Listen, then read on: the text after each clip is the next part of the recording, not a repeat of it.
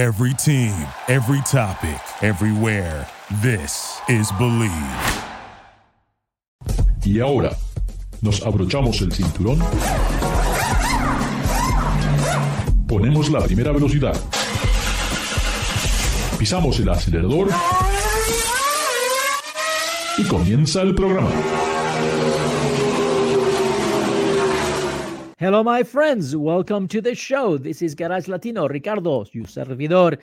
Uh, just like we do it every week, we try to bring you some news and something interesting in this uh, fun, fantastic. I mean, it, this motor industry is so uh, part of our lives anymore. We know that uh, the, the automobile has become an extension of ourselves, and that is changing very, very, very fast.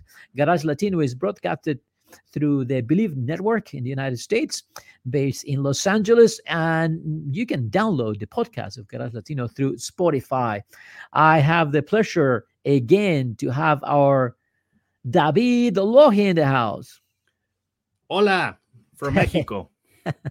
David, uh, every every week there's something interesting, some news that you know they don't hit the the mainstream, but I find it uh, a little bit funny that these two car entrepreneurs, these two car makers, uh, they're about to get into a feast fight, and they're, you know, sort of uh, swapping messages through Twitter, and one decides to buy Twitter because he's going to shut the other guy up. I mean, what's going on? What's going on with these guys? Oh, you're talking about the fact that Henry Fisker close his uh, Twitter account? Is, is that what you're talking about? oh, oh, that his arch enemy bought the company, so he would he could shut him down. of course, and uh, okay, just to uh, just to uh, let our uh, uh, you know uh, our uh, listeners, uh, our viewers, uh, listeners, uh, get to get them up to speed. Turns out that, of course, uh, you know that uh, Elon Musk uh, bought Twitter and um, Henry Fisker decided to uh, to uh, close his account. Now you may wonder uh, what are uh, what are we talking about? And well, Elon Musk uh, uh, Tesla, as you know, you, you could say that that Tesla is, is, Elon Musk or or vice versa. And turns out that Henry Fisker it's is his arch enemy. It's a very prominent designer and uh, he uh, is responsible for the design of beautiful vehicles like the BMW Z8. You know that the very classic uh, convertible that uh, was being used on the uh, on the uh, James Bond movie, "The World Is Not Enough," and he is also responsible for the Aston Martin DB9 and the V8 Vantage. So you know, Fisker knows a thing or two about making a beautiful car. And when Tesla started, their first vehicle was the uh, Roadster, but turns out that the Roadster was uh, Lotus Elise, but it was uh, modified to uh, to become electric. You know, ele- an electric uh, powertrain. And uh, when uh, Tesla was going for their for their their um, well their first uh, vehicle that was completely developed and designed in, in house, they wanted to make a statement. They wanted uh, rather than uh, just having a frivolous uh, two seater, they wanted a sedan, and they wanted to make it premium. So uh, they thought of Henry Fisker. They told him, "Hey, we want you. we want you to design our our our next vehicle, which is going to be completely our our own." And then you know they paid him for to design uh you know the sedan. But uh turns out that the the designs that uh, henry fisker delivered were very uh were not attractive uh, uh enough. Uh elon musk said that it looked uh, you know the, the the proposals they they look uh, like x. And of course when you are in the process of uh, designing a vehicle you have to get from the uh, manufacturer as much information as possible to know how to design the vehicle uh, or what the vehicle is going to uh, consist of.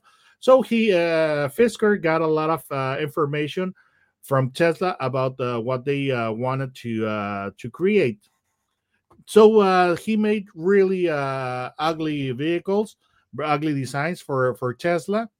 And then all of a sudden, uh, Henry Fisker uh, says, uh, re- uh, reveals that he's going to have his own car company, that he's going to go for uh, electrified vehicles, and uh, well, he unveils his uh, his uh, uh, Fisker Karma, a beautiful car, but that, that turns out to be you know a rival to the Tesla Model S. Yep. Yeah. Definitely. Okay, definitely. And, definitely. The some kind of bad blood started at that moment uh, because obviously he was privy to a lot of the elements on how to make the electric car, and uh, that controversy has uh, continued to this day. So we're not surprised that uh, they're not uh, talking to each other face to face. But no, no, no. Is, they're they're they're arch enemies. But it is kind of interesting that you know. I mean we got to move on. And uh, both of them seem to be very stern and, and uh, very committed to what they want to do. And uh, they have burned some more than one bridge in their history in the automotive war. But switching gears, since we're talking about electric vehicles, uh, something that I was able to to to go to attend is the birthday party, the birthday celebration for a car maker that uh, it's very iconic, not just in the United States, around the world. And I'm talking about Lincoln. Lincoln oh, celebrated centennial. Celebrated a hundred years. That's not not a lot of companies can can say that they're 100 years old. Uh, a, a, very interesting beginning. They both started with with uh, engineer Mr. Leland, you know, who created first Lincoln and then Cadillac. You know, trying to make sure that I think it was uh, the other way around. Yeah, and uh, and and it's it's very interesting that both brands still are in the market and they're still serving that part of this that segment of the industry which is the the premium and luxury vehicles. They've been now, at each other's throat uh, throats uh, you know cadillac and lincoln for a long yeah, time. they've been they're rivals. competitors all along. But with a 100 years they presented uh, in hollywood they brought in their star concept the lincoln star concept a vision to the future and very attractive exterior design but perhaps the best is not the car itself, but the approach that Lincoln is taking from now on and how their vehicles should be. And they're they're taking an angle that I really enjoy. They're looking into creating a sanctuary and creating a special ambience where you are inside this vehicle moving, you know, with uh, with no generating not generating any pollution whatsoever, but inside you are exposed to materials that pretty much all your sensors, all your sensory uh, dynos are, are are are in touch. I mean, you know, the from the sound, from the uh, aromas in the car, the textures, the ambience light, definitely creating something that is an experience that Lincoln is telling us that's what luxury is going to be in the future. Oh yes, and uh, it's very interesting because um, uh, you know sound is one of the uh, of the uh, of the key ingredients, and uh, they have uh, they they are attacking that in two fronts. They're making the vehicles very quiet and very smooth. So uh, absence of sound is one of the of the angles that the Lincoln is uh, addressing and also uh, when it comes to sound they are they are addressing this from a second angle and uh, you know that complements the uh, quietness. And for example uh, lincoln is unique in that uh, it has warning sounds that are uh, not chimes or buzzers like in in generic vehicles. You know their sounds for the, the sound for their warnings are not jarring at all. And they're they're not generic or cheap and uh, why is that? Because well, it, it, is a result of uh, Lincoln engineering or designing the the sound of its warnings. Uh, you know, uh, so uh, you know they were made by the uh, Detroit Philharmonica uh, Philharmonic Orchestra.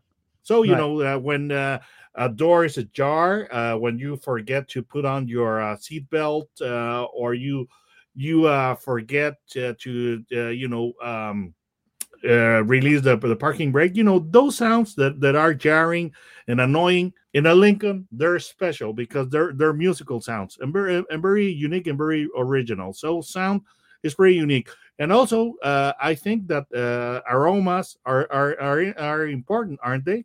Ah, definitely, and that's something that I had the opportunity to chat after the the, the presentation with um, with Flora Trembling, who uh, pretty much took me all through everything that it was needed and to incorporate this perfume sort of uh, mist within the cab with different fragrances through the day. So you have a morning fragrance, a noon fra- fragrance, and then in the evening you have another aroma that brings you a different emotion, a different feeling. And this, on top of the uh, ambience light, it really creates a very relaxing, very special uh, ambience to be in. in. Uh, I had an opportunity to talk to Earl Lucas, who did the exterior uh, of this concept, and uh, he also showed me a lot of details, like, for example, 3D uh, printing for the roof stands, you know, which is honeycomb design that you, you could actually see them. Uh, through through the body. Also, uh, some materials that could change colors uh, or, or, become transparent, so you could see the inside of the trunk. a lot of little, little details that definitely make this something a star. Definitely a very appropriate name. Um, on stage, uh, Joy uh, Falotico announced that Lincoln pretty much now it's making electric cars only, and it's going to be all in the type of SUVs uh, with three or four models coming up all the way to 2024 and one additional all electric vehicle in 2026.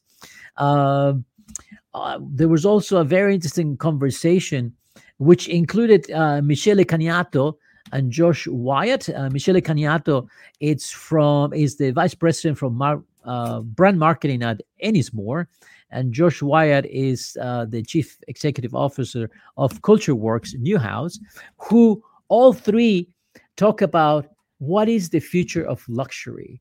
And the future of luxury, according to them, is creating special moment, creating memories of with your friends or your families, and we're being inside the Lincoln or surrounded by these atmospheres, uh, it will create a memory that you will enjoy and remember. And I think it's very clever because at the end of the day, that's all we got. We got just memories. You know, it doesn't matter how much money you got. You can, you know, you can't uh, take it with you. So the best thing is just to create those memories. And definitely, that's a, a different approach than anybody else in the industry. Uh, I also chit chatted a little bit with Michael Sprague, who's done a, a wonderful job and uh, and they even brought Ted Ryan, who is the heritage brand manager at the Ford Museum, who told us a lot of little details of this brand through the hundred years. Uh, I, was quite an interesting evening, and the chance to talk to to to the designers and and and so forth. Uh, it gave me a lot of bit insights to look into this brand in, in a different way. this all I, sounds very interesting uh, on your behalf, but you know let's be very honest. You you went there to to uh, get your selfie and the autograph of Matthew McConaughey. Uh, yes, but you know, eh, I just you know he's sort of a southerner. I did not understand what he's saying. You know, he was in the stage and I could not capture that accent. You know. yeah, you know, but uh, you, what's uh, very interesting about this brand, you know, I have spoken to Joey Falotico, and he said that you know we are going to uh, redefine. Uh, we we had to uh, redefine our mission, and they're they're not chasing uh, the European brands like uh, Mercedes and BMW. They decided to create this uh, this uh, concept of uh, purely American luxury, which is uh, appropriate because that is, that is what Lincoln is, an American brand, and this, they decided to make the you know. Uh, the luxury you know not stuffy but very friendly very relaxed. And i think they uh, they achieved that. And I think uh, so. I, I, am glad that the brand is still around because it could have been uh, killed as a matter of fact when uh, alan mulally was the ceo of the company. He wanted to focus everything all the rec- the resources at, at ford. He got rid of, of the uh, european brands jaguar aston martin land rover volvo and he also wanted to to get rid of Lincoln. But uh, Mark Field said, you know, I think that the Ford Motor Company needs a premium brand. So uh, he was the one that saved the Lincoln from the chopping block. Yeah, and I, I think it's I think it's I think it, it was a good thing to do to save the brand because uh, it definitely the premium market is going to continue to change, and and this approach and thrive as well. Yeah, and, and and definitely because we can see that unfortunately the reality is I think that we're going to see more of a gap between those that can and those that cannot, uh, and and definitely premium is going to be redefined by you know the the way you experience things you know the places you go and how you get there and so forth. So uh the the car itself the concept you know it's a concept it's beautiful uh but it's a concept. So we need to wait to see what it's going to bring but it it had a lot of uh, interesting details and and perhaps the best thing is the interior and something that we cannot see but like i said i talked to the designers and things that are coming they're very very interesting david um, we are not 100 years old yet, but we'll get there at some point. But in the meantime, how do they find you in YouTube? They uh, you have to type in the search bar autos and gear, no spaces, and it'll take you uh, straight to my channel to see all my goofy videos. Videos. Ah, they're not goofy; they're really good, and you give a lot of information with a lot of specs. And I think it's important to get a lot of information before you you, you decide to buy a car today. As we I just agree. mentioned uh, in other shows, uh, brand brand names don't equal quality or dependability anymore. So it's good to get uh, some expert opinions. And my friends, Garage Latino is broadcasted through the Bleav Network in the United States, and you can download the podcast of Garage Latino through Spotify, Google Podcast, and I think Heart Radio too. Stitcher, it's one of them too. But just go to Spotify. I think for myself is the easiest. Don't go. We'll be right back. Es un tratamiento especial para que el aceite no pierda sus propiedades. Duraloop reduce la sedimentación de las partículas nocivas que dañan al motor. Duraloop disminuye la temperatura interna del motor y la fricción de los metales. Duraloop para que el motor dure más. Thank you for listening to Bleav. You can show support to your host by subscribing to the show and giving us a five star rating on your preferred platform. Check us out at Bleav.com and search for B L E A V on YouTube.